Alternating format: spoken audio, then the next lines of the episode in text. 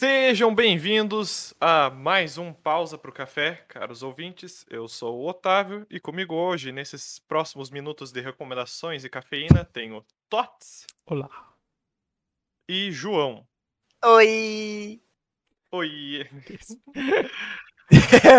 o Barney, tá fazendo efeito já o café. Roxo, foi, o meu, foi o meu oi kawaii, dá licença? Kawaii. Kawaii.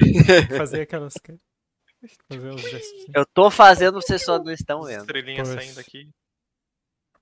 Muito que bem, então, o que temos para essa, essa semana, meus caros? Aqui eu temos indicações. Ouvi falar que o João, contra todas as expectativas, encontrou um jogo novo. Tem jogado uma coisa nova, que não é Dota e não é WoW. Foi, foi o rumor que eu ouvi. Eu Sim. acho que é fake. Eu me tornei um eu ia dizer um, um, caçador de vampiros, mas não é bem isso. Eu achei que eu, eu, me tornei, sobrevivente. Eu me tornei um so sobrevivente de vampiros. Eu, jurei que você ia falar, eu me tornei aquilo que eu jurei destruir, alguém que joga mais do que dois jogos. Ai, ai, ai.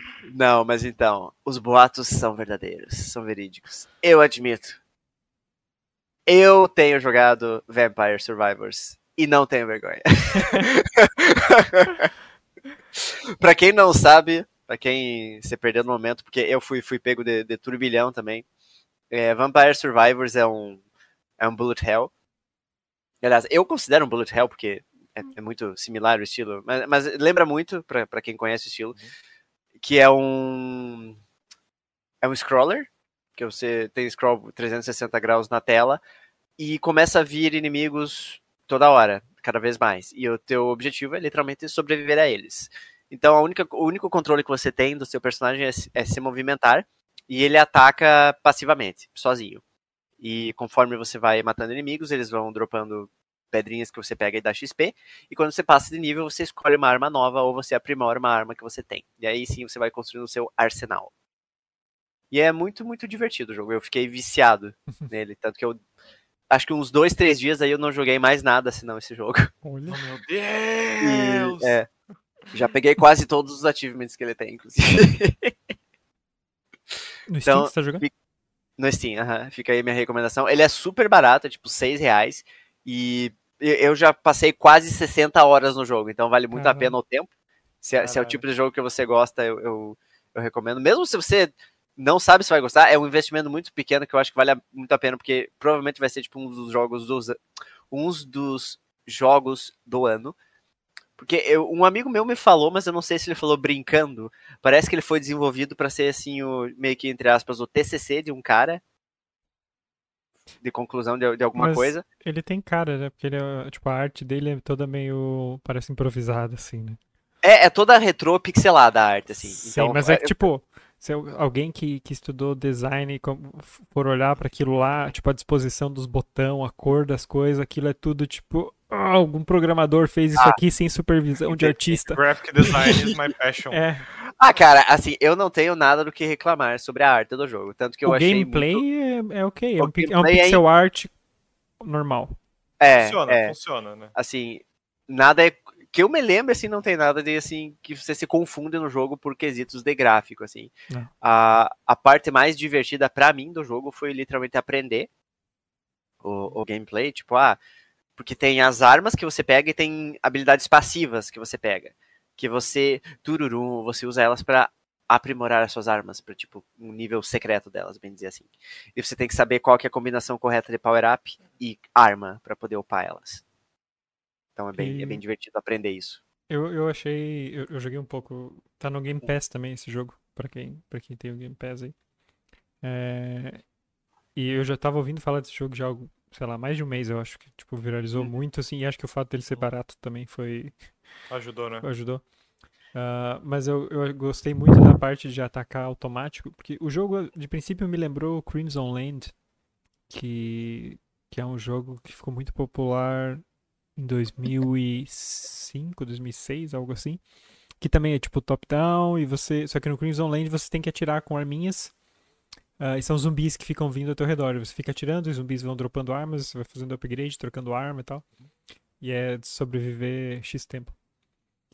E... É, a, a premissa desse jogo é você sobreviver 30 minutos no cenário, né? Ah, é 30? É uhum.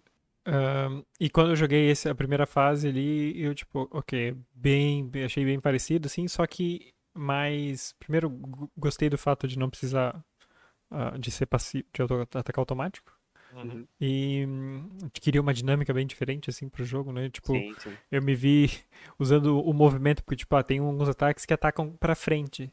Então, se você ficar Isso. correndo do bicho, você não consegue atacar ele. Você tem que ir correndo um pouco, Uhum. vira, e daí você tem que pegar o time do ataque pra se virar na hora vários- que ele ataca, né?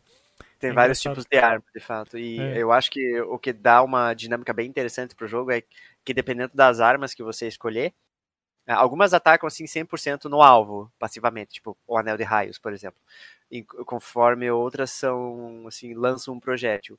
Então, conforme você pega o padrão de ataque das suas armas, você meio que se posiciona para atacar melhor. Então, você tem Uhum. que fazer um equilíbrio entre você movimentar para desviar dos inimigos, porque se você tocar neles você toma dano, e se movimentar para fazer os seus ataques pegarem no inimigo, né? Tem uma curva de aprendizagem, né? Tem. Sim, e ele parece muito bem, muito bem balanceado as coisas, assim, tipo, na primeira vez que eu joguei, parecia, ok, super fácil, e eu tava É, tranquilo, bem tranquilo ali, assim, e, e meio que morri do nada, fiquei muito confiante, assim, e daí de repente, pau, morri. Todo mundo, eu acho que quem, eu já vou dar um, não chega a ser um mini spoiler, mas então um aviso. Quem for jogar e nunca tive- hum, que nunca jogou esse jogo, se você achar fácil, você provavelmente vai morrer lá por volta dos 8 minutos. Ah, Eu, eu morri, na minha, a minha Assim, primeira a- partida foi 11 e pouquinho. As coisas ficam visivelmente assim, os inimigos que surgem e, e a quantidade de inimigos que surgem muda visivelmente a cada mais ou menos um minuto. Uhum. E lá, chegando nos 11, 12 minutos, é quando chegam os lobisomens, que é uma parte bem, bem terrível. E ele é um jogo só single? Ele é, até onde eu sei, é só single. Ele teve um update há pouco tempo, mas assim, adicionou mais armas, mais Uhum. personagens e tal. Ah, inclusive, você, você vai coletando ouro no jogo, a cada, a cada partida que você joga, e você usa isso pra ou desbloquear novos personagens, ou desbloquear upgrades passivos pro teu personagem. Por exemplo, ah, o meu personagem começa com 5% a mais de dano, ou ataca X% mais rápido, e assim vai. E alguns personagens e algumas armas, você precisa ter atingido algum requisito para poder desbloquear. Por exemplo, upe a arma tal pro nível 5 para poder desbloquear tal personagem. E assim vai. E ele também tem fases diferentes, né? A princípio eu achei que era sempre a mesma, que eu achei que, só, que era só questão de tempo. Mas aí na segunda vez que eu fui jogar, vi que tinha, aparece um, um- uma seleção de níveis, Sim. e tem vários, né? Eu ainda não, eu tem só até- destravei o segundo até agora. Tem até uns, acho que uns 5 níveis, se eu não me engano, eu tô para destravar o quarto, e tem alguns níveis que são assim meio que níveis de desafio, sabe? Que eles já, Hum. acho que já saem bloqueados. Uhum. Mas são razoavelmente mais difíceis. Muito que bom. Temos aí uma recomendação dupla, então. Vampire Uhum. Survivors. E a musiquinha é muito boa, gostei do... Ah, sim, a musiquinha é legal. É, ele, é- ele é muito viciante, cara. Esse jogo eu decidi comprar. Ah, o, o primeiro contato que eu tive com esse jogo foi ah, vendo um streamer que eu sigo na Twitch, streamando ele. Eu falei, porra, mas esse cara eu sigo porque eu gosto de ver ele jogando aquele jogo, tá? Eu falei, ah, vou, vou assistir outra coisa. E fui ver outra coisa. Não fiquei vendo o cara jogar isso aí. E daí até um belo dia que eu tava no Discord jogando, acho que eu tava jogando WoW, e surgiu um amigo meu, que eu não, não, não falo com muita frequência, ele falou, ah, João, você viu aquele jogo tal, pá? Eu falei, poxa, eu vejo um monte de gente falando desse jogo e tal, mas eu, eu não tive saco pra ir ver testar. Ele falou, nossa, é muito legal e ah, vou abrir aqui a tela pra você ver. Ele me mostrou, daí eu, eu, eu acompanhei ele jogando, sei lá, uns, uns 5, 6 minutos, eu já, já fiquei viciado e, tipo, assim que ele, tipo, desligou e, e parou de jogar, eu fui- imediatamente fui e comprei o jogo. Ah, tal, foi, tal foi o meu entrosamento. Poder, poder de streamer. Uhum. É, foda.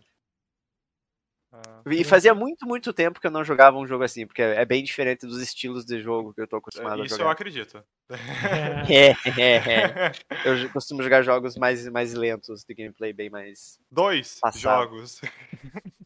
Ah, o Dota faz, tipo, muito tempo que eu não jogo, pra falar a verdade. um jogo. Um jogo. O WoW, eu, o Perdão. WoW eu tô mais ativo agora e eu tenho. Agora começou a season nova do Path of Exile e eu tô, tô começando ela também. Aham. Muito que bem, então. Vamos aos próximos tópicos. Prossigamos com a pausa. Sim. Ah, livros da onde? Da onde, Tats? Ah, sim, eu, eu, eu tive recentemente em Paris, fazer, fui, lá, fui lá frequentar umas Ai, padarias ai. ah, e aproveitei para para olhar sebos e, e lojas de quadrinhos, que Uhum. para quem para quem segue a cena de banda, banda desenhada, história em quadrinho. Os franceses são muito tradicionais, os franceses e os belgas, né? Ah, e aí encontrei algumas coisas interessantes. Entre elas, essa aqui talvez o Otávio conheça. Essa senhora, Alice Guy. Conheço, Alice conheço. Guy Blanchet, que é. Uhum. Isso aqui é uma, é uma história em quadrinho. É Gui, desculpa, é. É. sei. uma Mas é uma história sobre ela? É, é exato. É a história dela, basicamente em formato ah, de história em quadrinho, que ela é, foi tipo a, a primeira, basicamente, A diretora. primeira mulher a fazer um filme de ficção na a história primeira mulher do a fazer cinema. um filme, e, acho. Ah, e não só a primeira mulher fazendo filme de ficção, a primeira cineasta de filmes de ficção. Tipo, ela precede até o Méliès, mas essa informação não é muito conhecida. É, então ela é meio, meio enterrada, né? Não é muito famosa, Uhum. pois mulher. Mas foi uma Exatamente. pioneira na indústria do, do cinema. Inclusive, tem um excelente texto sobre ela que a gente vai deixar o link na descrição, da Lígia. Que ela fez Verdade. um, um texto sobre, sobre a vida dela. Sim. E, e também tem, comprei quadrinhos pequeninos também em, em francês. mini quadrinhos. Ah, mas uma coisa que tem muito lá é, tipo, tem muito sebo pela cidade. E aí catei coisas ah, interessantes. Uhum. Esse aqui, esse aqui, eu não sei se vocês já leram, o, o Estrangeiro, do Alberto Camus. Esse aqui eu já li, mas e, e comprei só porque, tipo, ok, é em francês e como eu já li é mais fácil de eu, Lê, de novo. Mas é um, é um livro muito bom. Se, Sim. se não tiverem lido, recomendo muito. Uhum. Ah, e, mas também coisas que eu nunca tinha lido, ah, mas que são nomes famosos, como Guy de Maupassant, que supostamente é um, é um mestre de contos também. Então Uhum. esse aqui é um livrinho de contos dele. Ah, ele também estava naquele cemitério com o Cortázar, por acaso. Ah, e outro que estava ainda no quesito, no tema cemitérios, é esse aqui do, do Baudelaire. ah, que ahm, eu achei muito interessante. Eu, eu- abri. Esse aqui é o único que eu não comprei em sebo, mas ele era tão pequenininho e baratinho assim. E eu abri esse livro e fui ler um trecho, assim, só pra ver qual era, porque, tipo, nunca vi, nunca, sei lá, sabia o nome do Baudelaire, né? Não sabia nada sobre o que ele Uhum. escrevia. E daí achei muito engraçado, porque era um trecho que descrevia um cara falando que, que os chineses sabiam a hora olhando nos olhos do gato. E daí, ele, e daí descrevia uma cena em que um cara chegava e perguntava que horas são. E daí o, o, o guri falava, ah, não sei, peraí. E daí ele pega e fica olhando pra um gato. E daí ele volta e diz, tipo, ah, são 3 e 15 E daí, tipo, ah, Muito bom. mas eu descobri que o Baudelaire é um, é um grande emo. Essa a Emo? É, é um grande emo. Então ele ficou muito feliz Era, com a né? volta Era. do. Ah, ele teria ficado muito feliz com a volta do MCR, Do My quê? Chemical Romance. Ah, My Chemical Romance. Ah, é verdade, teve isso. My Chemical Romance Ai, voltou, ai, ai. verdade. Emos Ah, ressurgindo das cinzas do- dos anos 2000. Eles nunca foram embora. E temos isso, ainda, além, além de ficção, tem também um livro Opa. político. Esse aqui eu não sei se vai dar Porra, pra, é, pra ler. fo- foi realmente uma, uma viagem Nossa, foi- foi- Sim, pra, eu, pra, eu, pra estante, enchi, né? enchi a mochila, quase não consegui Quarta trazer. colheita. Esse aqui era um livro que foi recomendação da Lígia, que ela já que ela conhecia, é, do Aimé Cézanne, que é Discurso sobre o Colonialismo e Discurso sobre a Negritude. E ele é De quem? uh, Aimé Cézanne. Não sei se dá pra ler Ok. a imagem. Ele, ele é francófono, mas ele é ele é de um outro país agora que eu não lembro. É um desses dessas colônias francesas. E Martinica, um, um grito, uma voz me disse Uhum. Ahn, e ah, no quesito escrita também, e esse também foi recomendação da Lígia, que eu acabo- eu acabei achando por lá, que é exercício sobre escrita. Eu tava até falando pro João, outro dia que a gente tava conversando sobre esse livro, que basicamente ele pega um- uma historinha ahn, e ele reescreve 99 vezes essa mesma história. Ah, esse é o famoso, então. É, Qual é o é, autor? é Ray- Raymond Queneau. Kenobi. E é, e é uma, tipo, é uma história de cinco linhas aqui. ah, que é Uhum. tipo: um ônibus chega, ah, um homem de chapéu sobe, ah, há um coração. Mais tarde, na frente de Saint Lazare, que é uma estação, ah, há uma. há um botão. tipo, E ele reescreve 99 vezes essa história. É, mas e, tipo, às vezes é, às vezes é longa, né? Tipo, a maioria tem uma Aham. página, meia página, um parágrafo, mas é. Mas achei bem, Exercício bem interessante. de- interessante, sim. Uhum. Muito Mas que esse bom. foi o meu, meu tour literário. Não só, né, trazendo livros, visitando, né, de la France. pós- póstumos também, né? Sim, Como é, foi a então, visita visitei ao Cortázar? o Cortázar. Sim, esse era o, o, o túmulo que eu, que eu mais queria ver. Sou estranho isso. mas- Eu, eu já tava na entende, ponta a- da língua pra falar entende, isso. a gente entende. mas... Nunca quis tanto ver um túmulo na minha vida. Mas sim, esse, esse cemitério, que, que é o que eu coloquei no meu texto do episódio sobre ah, as comidas, Comidas típicas, típicas. Curiosamente, é, é a forma, é o mais perto que eu já cheguei dele, porque ele já tá- ele morreu antes de eu nascer. Então, não sei, foi- interessante ir até lá. E as pessoas deixam coisas no túmulo, isso é engraçado. Tipo, de- de- dessas pessoas famosas, dos artistas, dos atores. O, o do Cortázar, eu não entendi bem porquê, mas muita gente deixava o passe do metrô, o ticketzinho do Hum. metrô.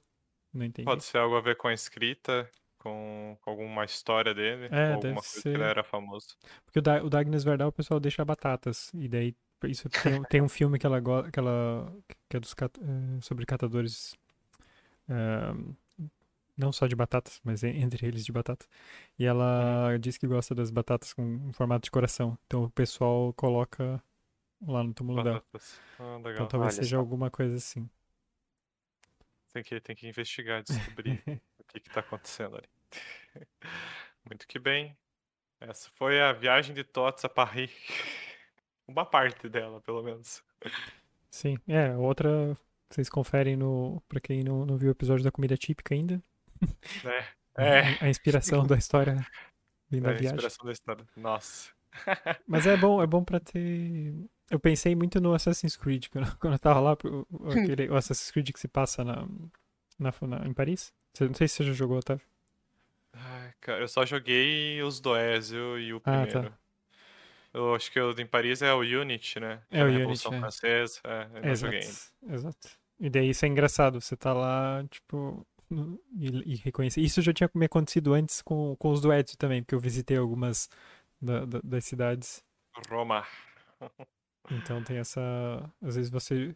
Acontece os dois jeitos, né? Ou você joga e você já conhece um pouco a cidade e geografia porque você estava lá, ou você tem uma noção porque você já jogou o jogo antes. É engraçado. História engraçada que você falou agora do Ezio, é que quando eu tava jogando Assassin's Creed 2, tem uma, uma missão, que ela é uma missão secundária ao longo do jogo, que é você vai recrutando assassinos, né? Uhum. É, o, o Brotherhood, é toda, toda a pira do jogo é isso, né? Aí o Ezio sempre fala a mesma coisa, The Liberation of Rome has begun. E a, uma hora a Letícia pediu se o jogo tava travado alguma coisa, porque ficava, fiquei fazendo essa side quest uma atrás da outra, né? Uhum. E era sempre a mesma frase que ele falava. É, isso aí, né? Tem que. Desenvolvimento do jogo, você tem que, tem que reaproveitar o máximo de fala possível. Isso aí. Took an arrow in the knee.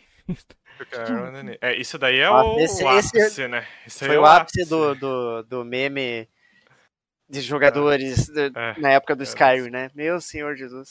Senhor Jesus, exatamente. Mas muito que bom, a gente vai de Paris para o audiovisual agora. Minhas recomendações, eu tenho, tenho três recomendações, quero tentar ser breve aqui. A minha primeira recomendação foi uma série que eu vi falar muito da internet, deu um, um boom ali. Num, e Eu acho que eu já sei qual que é. Essa foi a da não- Letícia. Eu não. Não, também tem essa. Ah, Mas faz mais umas semanas já. É Ruptura. Ah, eu, eu, eu li sobre esse, esse título, mas eu não fui atrás de ver o que, que era, não. Então, essa série ela é, título. ela é uma série da Apple TV Plus, eh, Excelsior. Mais um serviço de streaming aí, mas você pode encontrar ela em, em- maneiras bem diferenciadas na internet. Uhum. Ah, e eu assisti. Ela tem nove episódios, se eu não me engano, uma média de uma hora por episódio.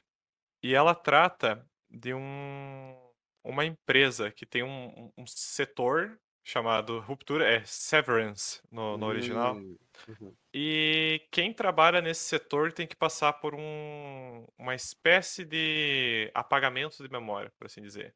Eles instalam um chip na cabeça dessas pessoas em que as memórias do horário do trabalho não são acessíveis quando elas estão fora do trabalho.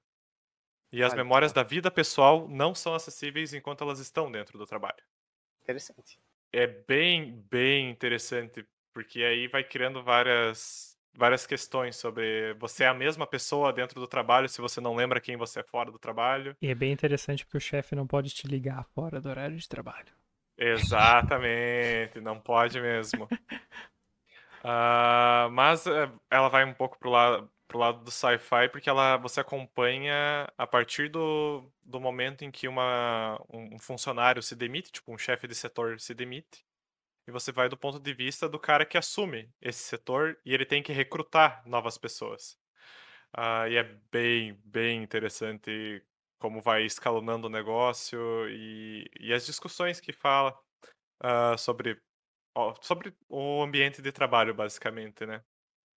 Então, eu não, não gosto de falar muito porque, tipo, é, a cada episódio ela vai te ela o, o pessoal comparou muito com Lost quando eu vi Nossa, que é esse negócio de, tipo, fazia. Os comentários que eu vi que fazia muito tempo que não saía uma série no estilo, no nível Lost, tipo, um episódio deixa mais instigado pro Ah, tá, próximo, tá. pra você saber o que, que vai acontecer no e tal. final tá todo mundo morto, na verdade. O trabalho é o paraíso. algo assim. O trabalho É, para Ou o eles. inferno. Mas É. qual que é a vibe que o seriado passa quando você tá assistindo assim? Cara, um, um pouco de angústia em algumas partes e um Hum. pouco de incômodo com algumas questões que você consegue relacionar com a vida real, saca? Tipo. Entendi. E- essa questão de você separar a tua vida pessoal da, da- do, do trabalho é, é- é literalmente o tema principal da série.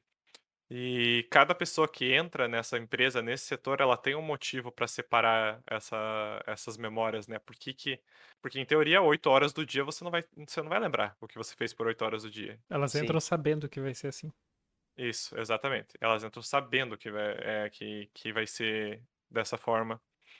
É, e no caso do, do protagonista, é, é, é um motivo revelado muito cedo, mas de qualquer forma, tipo, cada personagem tem um porquê de estar ali, e só que é, é muito bem feita, muito bem. E é dirigida, não dirigida, um dos, dos produtores é o Ben É o Stiller. Ben Stiller, é. Ironicamente, e é um negócio muito sério, muito doido. Uhum.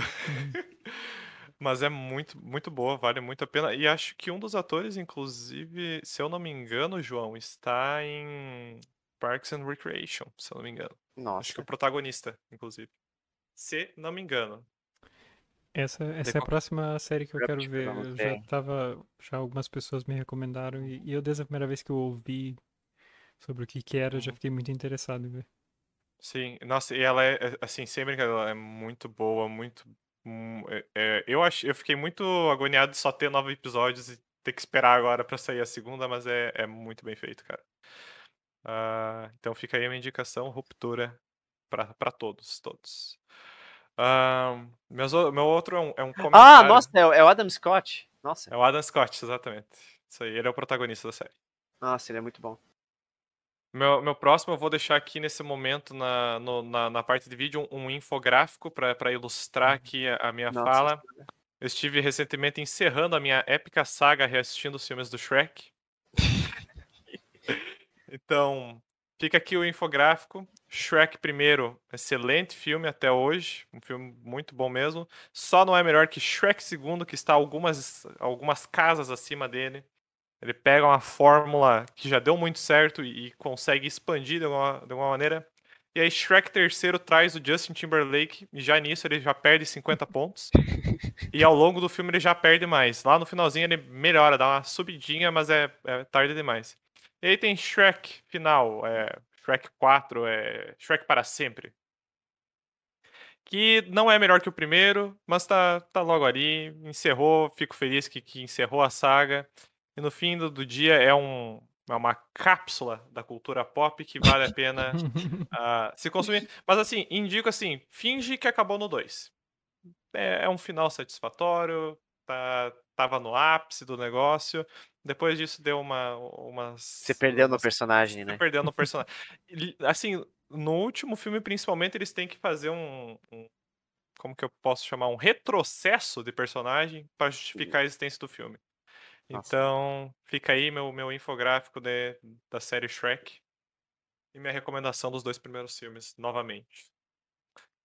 Ah, e pra finalizar minhas recomendações de audiovisual, agora sim, uma série que mais recente teve sendo bem falada, Heartstopper, Aham. uma nova série na Netflix. Paradora base- de corações. Eu já Paradora vi, eu já vi o, para o coração. quadrinho dessa. da Lacey Osman. Mas é. Eu comentei pro Otávio, eu achei que isso tinha sido baseado naquele curta In a Heartbeat. Porque os personagens me lembravam muito um ao outro. Uhum. E é a, mesma, a temática é muito, muito parecida também, né? É, a Heartstopper, na verdade, era uma webcomic, originalmente, pelo, até onde eu sei, e, tipo, as pessoas gostaram tanto dos personagens que pediram, ah, podia ter uma história sobre eles, né?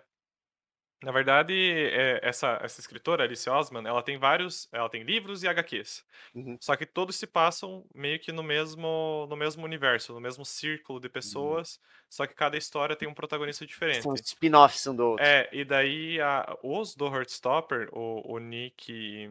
Esqueci o nome do outro garoto no momento. Minaj. Hã? Sacanagem.